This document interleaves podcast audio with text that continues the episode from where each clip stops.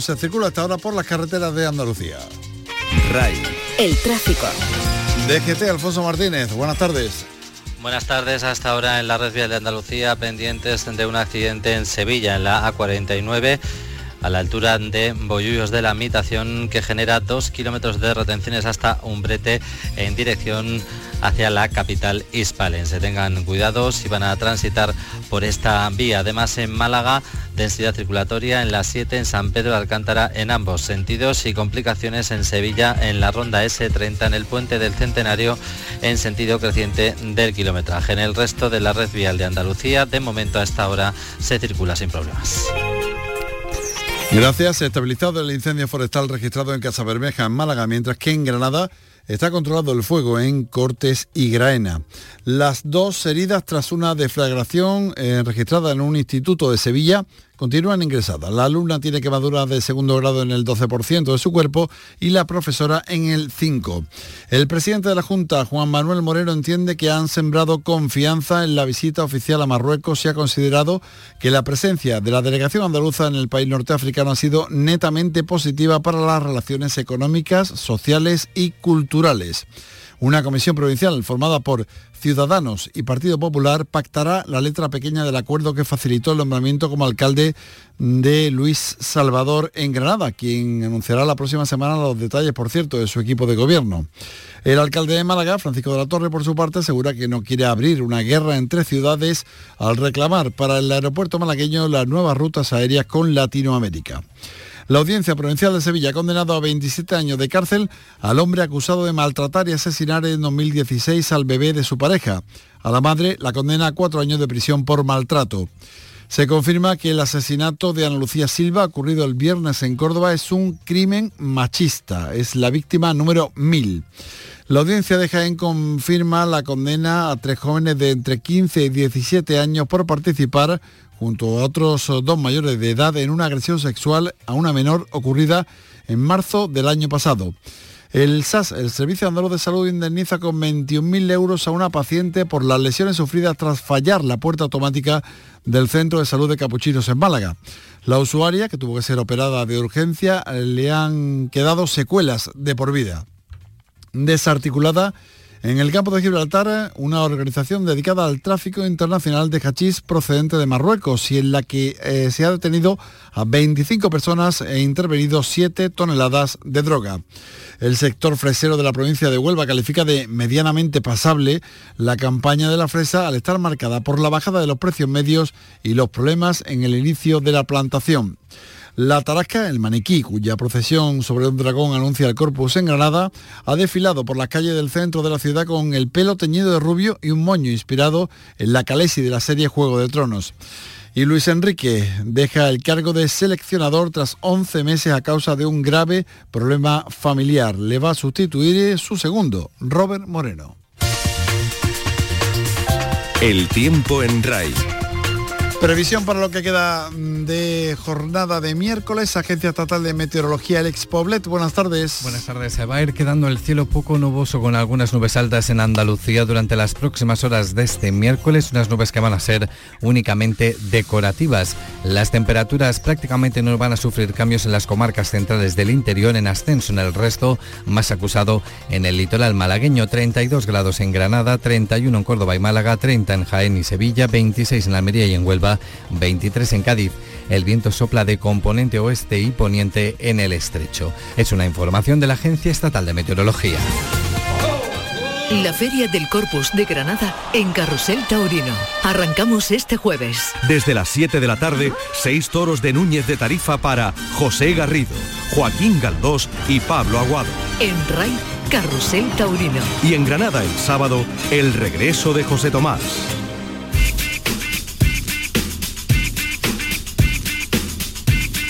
En RAI, conectados con Javier Oliva. Bienvenidos, conectados. Os traemos un día más la actualidad del mundo de las nuevas tecnologías de la información y la comunicación. Nuestro epicentro Andalucía desde aquí el resto del mundo a través de la red. Lo que no te puedes perder. Andalucía quiere apostar por la inteligencia artificial y lo hace de la mano de los propios expertos en esta tecnología que han decidido darle un impulso a través de la formación.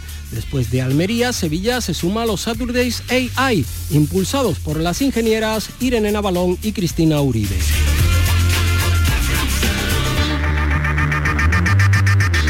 Nos vamos de evento. El responsable de patrocinios y colaboraciones en Betavirs Global, Elicer López, nos ofrecerá algunas de las próximas citas tecnológicas en Andalucía. Hora de jugar a los videojuegos. En el espacio para videojuegos, los expertos andaluces José Manuel Fernández Espidi y Jesús Relenque Pella nos contarán lo visto y probado en el E3 de Los Ángeles, la mayor feria mundial para gamers. Desmontando la tecnología.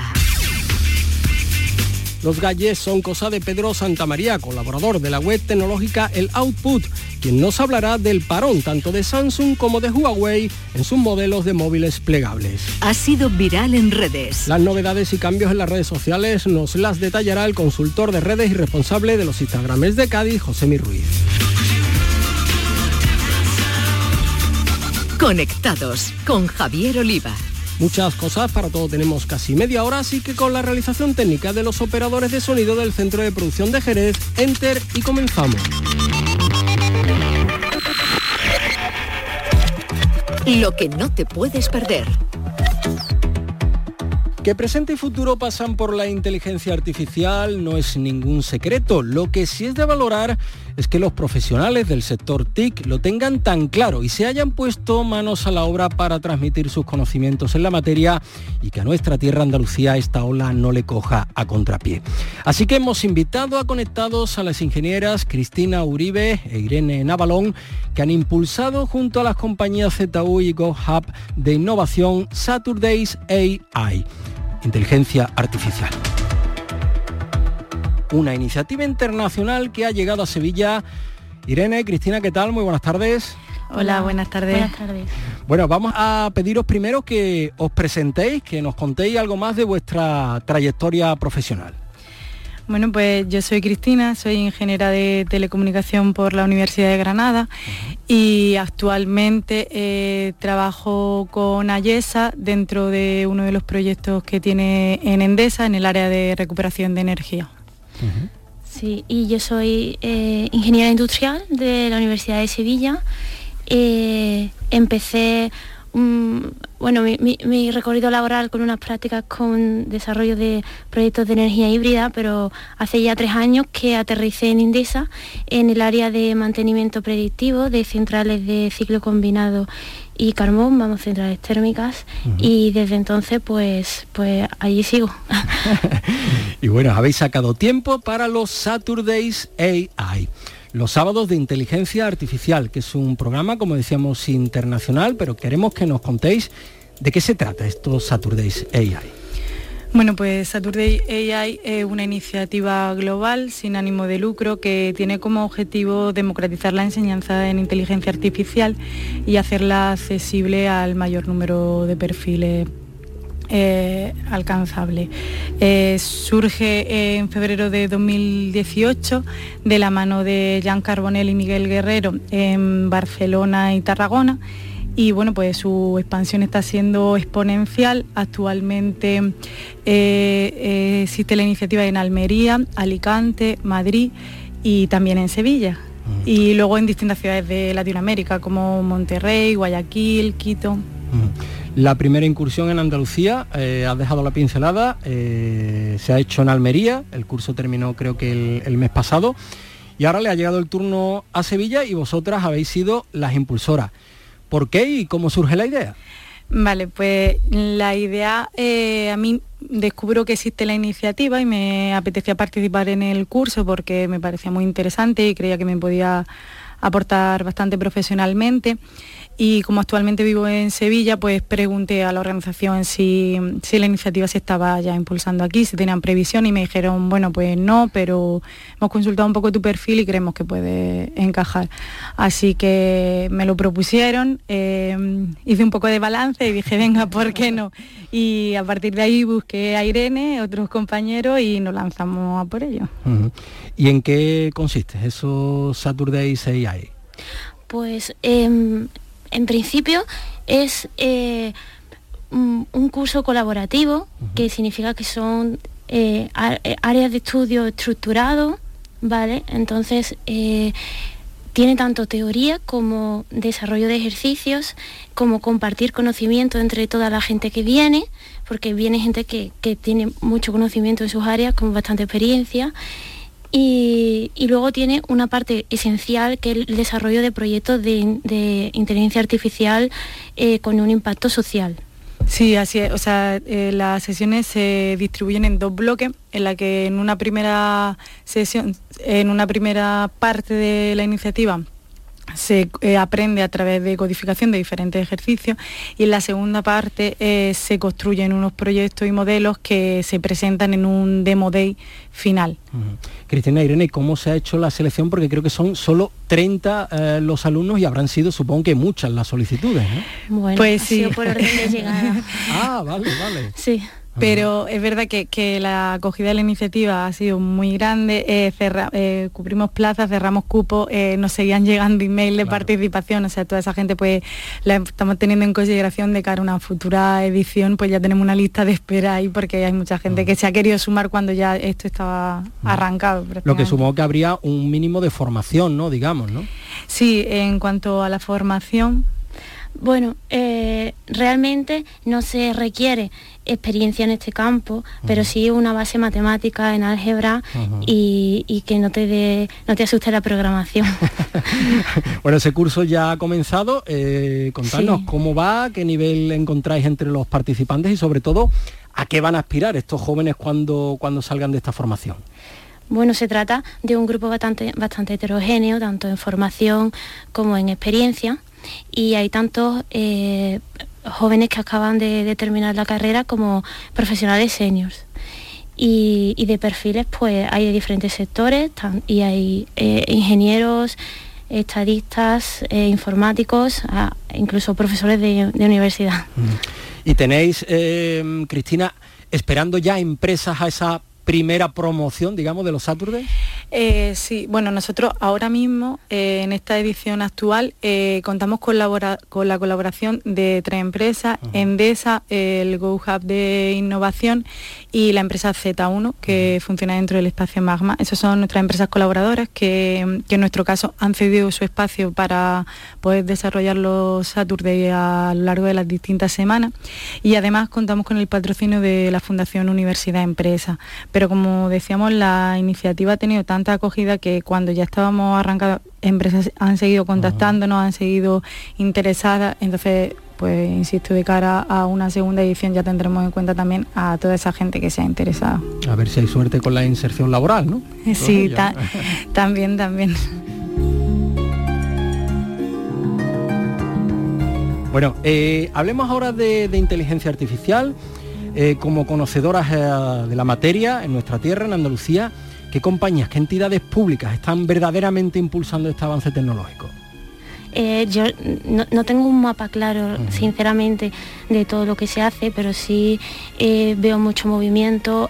aquí en Sevilla, por ejemplo, el Virgen de Rocío, luego la Junta de Andalucía ha puesto eh, en funcionamiento en la plataforma red.es, que tiene el objetivo de, promover este tipo de iniciativas y mm, ofrecer también a las personas mm, datos libres para que se usen para, generar proyectos que sirvan para la comunidad.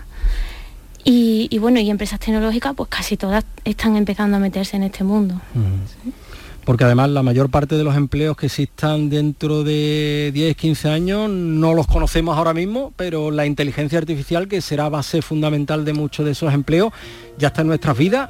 Supongo que lo que está por venir serán pues cosas, ¿no? Como, como ya nos empiezan a llegar, ¿no? El vehículo autónomo, la robótica humanoide, pero, pero hay muchísimas cosas más. Claro, efectivamente, nosotros eh, cuando nos decidimos también a apostar por, por traer la iniciativa aquí a Sevilla, buscamos un poco eso, que, los perfiles de la gente fueran lo más heterogéneos posible y que también se dieran esa posibilidad de reinventarse a gente que así lo considerara, que muchas veces se habla de inteligencia artificial y la gente dice, ay, el futuro viene en las máquinas, no, es el presente, eh, todas las grandes empresas están apostando por ello de una u otra manera y damos la oportunidad que se accedan a esos conocimientos de una manera bastante económica, sencilla y altruista. Ya nos habéis dicho antes que sin duda eh, queréis que tengan continuidad estos Saturdays AI pero no sé si se van a ampliar de alguna manera, tenéis proyectos ya de que haya más plazas, más empresas participantes, ampliarlo y abrirlo a muchísima gente más. Eh, Hombre, en principio sería la idea. Nosotros empezamos con esta primera iniciativa, eh, era algo que acababa de llegar, eh, teníamos como referencia los chapters de algunas otras ciudades, pero es verdad que eso en cuanto a la fluencia, por ejemplo, va en función también de la disponibilidad de espacio que haya en las empresas con las que colabora. Entonces, de hecho, nosotros eh, en un inicio pensamos en un grupo de 20 participantes y al final mm, dijimos, venga, 30, pero dijimos, ya no podemos ampliar más. Cuando la gente seguía escribiendo nos decíamos, pero es que no podemos seguir, decían, nos da pena, decíamos, pero es que no podemos seguir porque luego también es la idea que ellos trabajen, que estén de manera cómoda y, entonces no, no podíamos pero si hubiera ese espacio, esa participación y, gente que se quiera sumar y dar soporte al equipo, pues claro que eso no habría problema, no es algo limitado. Y Cristina, tú que vienes de Granada, mm, ¿tienes allí contactos para ampliar los Saturdays a más eh, ciudades de Andalucía? Bueno, yo soy de Almería, aunque estudié en Granada, pero sí, la idea de, esto es que vaya germinando. Por ejemplo, hay casos en otras ciudades en las que la persona que, ha liderado, por ejemplo, la iniciativa en Guayaquil es una persona que participó en Barcelona. nosotros tenemos gente que está viniendo de Córdoba, de Tarifa, tenemos gente de fuera. Entonces, la idea también es que, ¿por qué no esta gente que ahora mismo está participando se anime y de cara a cinco meses, seis meses, diga, bueno, pues ¿por qué no eh, lo lanzo en Córdoba? O sea, la idea de esto también es que que se vaya diseminando y que sea un movimiento aún más, más global de lo que ya es en sí. Evangelizando, ¿no? Bueno, pues Cristina Uribe, Irene Navalón, ingenieras impulsoras en Sevilla de los Saturdays AI, enhorabuena por sumar una ciudad andaluza más a esta iniciativa internacional para formar en inteligencia artificial. Muchísimas gracias a las dos por contarlo en Conectados. Muchas gracias a vosotros. Buenas tardes. Nos vamos de evento. Hay citas tecnológicas en estos próximos días que no nos podemos perder. Nos las desarrolla Eliezer López, Global Partnership Manager de Betavirs España. Muy buenas, esta semana volvemos a contar con eventos en varias de nuestras provincias andaluzas, eventos locales que son cada vez más referentes en el sector TIC. Los vemos. Comenzamos en Sevilla, próximo viernes 21 de junio, Jornadas Ronda de Hacking 3, organizado por el grupo Hacking Sevilla. Ya llegó el último ronda de hacking de esta temporada antes de verano, un ambiente discernido y ameno donde diferentes ponentes darán una charla de hacking, perfecto para empezar proyectos, hacer contactos, aprender y compartir conocimientos. El mismo día en Granada tendrá lugar el encuentro Tecnologías Libres es Libre, en el 20 aniversario de Hispalinux, organizado por el grupo Granada Geek es Libre es un encuentro nacional que ha nacido este año con el objetivo de reunir en un mismo espacio a personas interesadas en las tecnologías libres, enfocado a compartir conocimiento y experiencia alrededor de las mismas. Habrá siete salas de diferentes temáticas con más de 50 charlas y talleres sobre tecnologías libres. Y terminamos en Cádiz, próximo lunes 24 de junio. ¿Cómo salir primero en Google? Curso intensivo para aprender a salir el primero en Google con tu web, blog o tienda online. Aprende las bases del conocimiento web y cómo hacer SEO sin ser SEO, organizado por Marketing Digital con IL. Encuéntrame en Twitter como arroba López con Z y obtén más información sobre estos eventos y mucho más relacionados con el sector TIC en Andalucía. Un saludo. Hora de jugar a los videojuegos. A ver qué nos traen hoy nuestros gamers andaluces de cabecera, José Manuel Fernández Speedy y Jesús Relinque Pecha. Jugadoras, jugadores, bienvenidos. Acaba de terminar el E3, la Electronic Entertainment Expo, que como cada año se celebra en Los Ángeles, siendo el mayor show con el que pueden contar los aficionados y profesionales del mundo del ocio electrónico. Aprovechando semejante marco de circunstancias, se presentan allí todas las novedades y proyectos con los que los usuarios pueden frotarse las manos a meses vista de que viajen hacia las estanterías de las tiendas. Después de la conferencia previa al evento por parte de Electronic Arts, donde se pudieron ver cosas como el nuevo FIFA 2020 o el prometedor Star Wars Jedi Fallen Order, le tocó a una Microsoft que puso toda la carne en el asador para sacar músculo en cuanto a números. Presentó unos 60 títulos, 14 de ellos en exclusiva para el ecosistema de la compañía, cubriendo con nombres como Gears of War 5, Halo Infinite o la segunda parte de Ori el vacío que había dejado Sony al no hacer acto de presencia este año en el E3. Además, Microsoft por fin habló de su próxima consola, por ahora denominada Scarlett. No soltaron muchos datos en concreto, pero sí la promesa de que vamos a contar con un hardware sin igual. Se pudieron ver títulos como Elden Ring, en el que trabaja el afamado productor de Dark Souls y George R. Martin, el escritor detrás de las novelas que dan vida a Juego de Tronos. También pudimos ver al mismísimo Keanu Reeves dentro del esperado Cyberpunk 2077, y además contemplamos estupefactos el regreso de las peleonas ranas mutantes de Battletoads. Además, la empresa de Redmond dio en su conferencia el pistoletazo de salida a nuevos modelos de suscripción para su popular Game Pass. Primero confirmó la llegada de esta plataforma al entorno Windows, para goce y disfrute de los gamers de ordenador. Por otro lado, llegaba el nuevo y reluciente Xbox Game Pass Ultimate, que por 15 euros incluye juegos de Xbox One y también la suscripción a Xbox Live Gold por un precio ciertamente competitivo. Tras la conferencia de Microsoft, la ausencia de Sony y Nintendo en el marco del evento propiciaron que el foco se pusiera sobre lo que tenían que ofrecer casas como Ubisoft, Bethesda o Square Enix. De la primera llamó la atención el nuevo Watch Dogs Legion, pudiéndose ver también cosas al respecto de las nuevas iteraciones de Rainbow Six o Ghost Recon, así como nuevas IP como Gods and Monsters o el deportivo y futurista Roller Champions. Ubi también anunció un servicio de suscripción para los videojuegos de su catálogo en Uplay, el cual comenzará el próximo mes de septiembre. Luego, por parte de Bethesda, tuvimos detalles de Doom Eternal y Ghostwire Tokyo, que se sumaban a las buenas nuevas para Fallout 76, Rage 2 y The Elder Scrolls Online. Por último, mencionaremos el hype que levantó Square Enix anunciando con un espectacular vídeo la fecha de salida del remake de Final Fantasy VII, que lo tendremos por fin en las tiendas el próximo mes de marzo.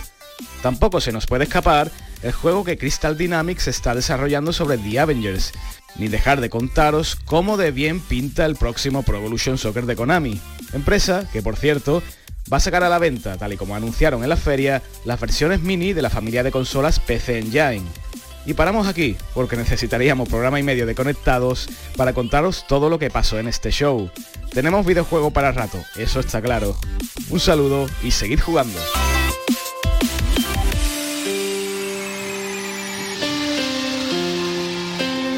Desmontando la tecnología. El análisis de las más novedosas creaciones TIC es cosa de Pedro Santamaría, que nos habla de los últimos gadgets tecnológicos. El 2019 se antojaba prometedor, entre otras cosas, por las llegadas de, de, los teléfonos plegables. Llevábamos años viendo avances en las pantallas flexibles y en los rumores sobre este tipo de dispositivos que lo cierto es que, bueno, hacían que uno tuviese eh, esperanza, tuviese ilusión en ver, eh, en ver este tipo de dispositivo. El problema es que después de aquellos primeros fallos que sufrieron las unidades del Galaxy Fold, el fabricante decidió, bueno, pues retrasar un poco su lanzamiento para revisarlo, corregirlo y ver cómo podría solucionar ese tipo de incidente que, bueno, no lo dejaban en muy buen lugar. Pero ahora sabemos que nuevamente se va a volver a retrasar. Y esto, junto al retraso también del Mate X de, Huawei, por todos esos problemas que está teniendo con la administración de Donald Trump, pues hacen que al final todo el tema de los teléfonos plegables que parecía un futuro inmediato se vuelva a retrasar. Tal vez no sea una cuestión de precio, tal vez no sea una cuestión de tecnología, porque realmente funciona y se puede sacar mucho partido, sino que junto a algún que otro tema político, algún que otro tema muy concreto, el principal problema que está viendo con este tipo de dispositivos es la durabilidad. Es una propuesta bastante interesante, es una propuesta muy llamativa, pero por supuesto, si no podemos utilizarlo de forma, bueno, como habitualmente utilizamos el teléfono que ahora mismo tenemos cada uno de nosotros, hace que se complique mucho su uso, más allá incluso del precio, que siempre, bueno, es un factor importante. Por supuesto, para Samsung retirar o decidir retirar un producto como lo hizo no es una tarea fácil. La repercusión que tiene en la prensa en el mercado, eh, bueno, es importante pero es comprensible que Samsung no quiera volver a pillarse los dedos y prefiere ir con calma y asegurar que su producto está 100% operativo. Así que al final, bueno, pues de momento tendremos que esperar hasta septiembre, que es cuando se lanzaría de forma definitiva si no ocurre ningún tipo de contratiempo el Galaxy Fold y que coincidiría también con la presentación del Galaxy Note 10. Un saludo y hasta la próxima semana. Ha sido viral en redes. Y ahora repasamos lo que nos deja el mundo de las redes sociales y lo hacemos con José Mi Ruiz, Instagramer y consultor de redes. Hola a todos. Comenzamos esta sección sobre redes sociales hablando de Instagram. Normalmente no me gusta hablar de, hablar de mí, pero en este caso voy a hacer una excepción. Y bueno, pues os quería contar una anécdota que me ha pasado en los últimos días. Y es que un día saliendo de la facultad, pues de pronto veo a un hombre subido en, en un árbol. Iba con un compañero y me llamó, me llamó mucho la atención y bueno, pues nos enteramos que se había subido al árbol para hacerse una foto. Lo que pasa que le entró miedo y no supo cómo bajarse del famoso árbol conocido por tantos turistas, el Ficus Centenario del Mora. Y bueno, pues en cuestión de minutos llegaron los bomberos y iniciaron el dispositivo de rescate. Me pareció un suceso gracioso y decidí grabar una serie de vídeos para compartirlos en mis redes sociales con la idea de abrir un pequeño debate sobre el mal uso de las redes sociales por parte de algunas personas, ¿no? lo que están dispuestos a llegar algunos por compartir contenido en redes sociales. Y bueno, la verdad es que lo hice un poco con esa idea, pero sin pensar que esta pequeña anécdota iba a trascender más allá del ámbito local se hizo eco un medio de Cádiz y a partir de ahí, bueno, pues la noticia se replicó, fui requerido por algunos programas de radio y por la práctica totalidad de, las cadenas de televisión de ámbito nacional. Eh, y bueno, pues esto me permitió el poder, bueno, pues comentar eh, la idea que llevaba, ¿no? De, bueno, pues que había que poner cotos a, al mal uso por parte de algunas personas. Y bueno, pues quería compartirlo con vosotros y terminar comentando otra cosilla que ya hemos comentado con anterioridad, pero quiero volver a hacer hincapié y es la acción que hemos llevado desde IGES Cádiz con el Museo de Cádiz, que lo ha convertido en el tercer museo más influyente del mundo, por delante de museos muy emblemáticos y muy conocidos y es la primera ruta instagrameable del mundo que no es otra cosa que hemos creado un itinerario dentro del Museo de Cádiz, el que está en la Plaza de Mina. Invito a todos los oyentes a que cuando vengan por Cádiz se pasen por allí. Y hay seis puntos llamados Instapoints que eh, invitan a los usuarios del museo a compartir las publicaciones, sus imágenes en sus redes sociales. Es un vinilo con el logo de Instagram en el suelo y lo que invitamos es a, bueno, pues a mostrar eh, desde diferentes ángulos las imágenes que los visitantes del museo pues tengan de, recuerdo de su visita por, por las instalaciones. Y nada, sin más, dejo seguir el curso del programa y diciendo pues bueno que cualquier duda, comentario o sugerencia que tengáis podéis contactarme tanto en Twitter como en Instagram mi cuenta arroba José Y recordad, eh, disfrutad de la vida real. Es hora de terminar, pero seguimos conectados. La interactividad es nuestra razón de ser. Nos podéis seguir y dejar vuestros comentarios y sugerencias en Twitter, arroba conectadosRAI, en la página del programa en Facebook o en la dirección de correo electrónico conectados. Además, si queréis repasar alguno de nuestros contenidos, podéis escucharlo, descargarlo en el apartado de radio la carta de la web de Canal Sur. La banda británica Radiohead ha subido a la plataforma Bandcamp 18 archivos inéditos de su disco de los años 90 OK Computer es la respuesta a un hacker que los quería chantajear exigiéndole 150.000 euros bajo la amenaza de publicarlo tras hacerse con ello de manera ilegal. Están disponibles durante este mes por 20 euros. Lo que recauden va a ser donado. Hasta el próximo miércoles a las seis y media de la tarde a todos. Feliz vida virtual.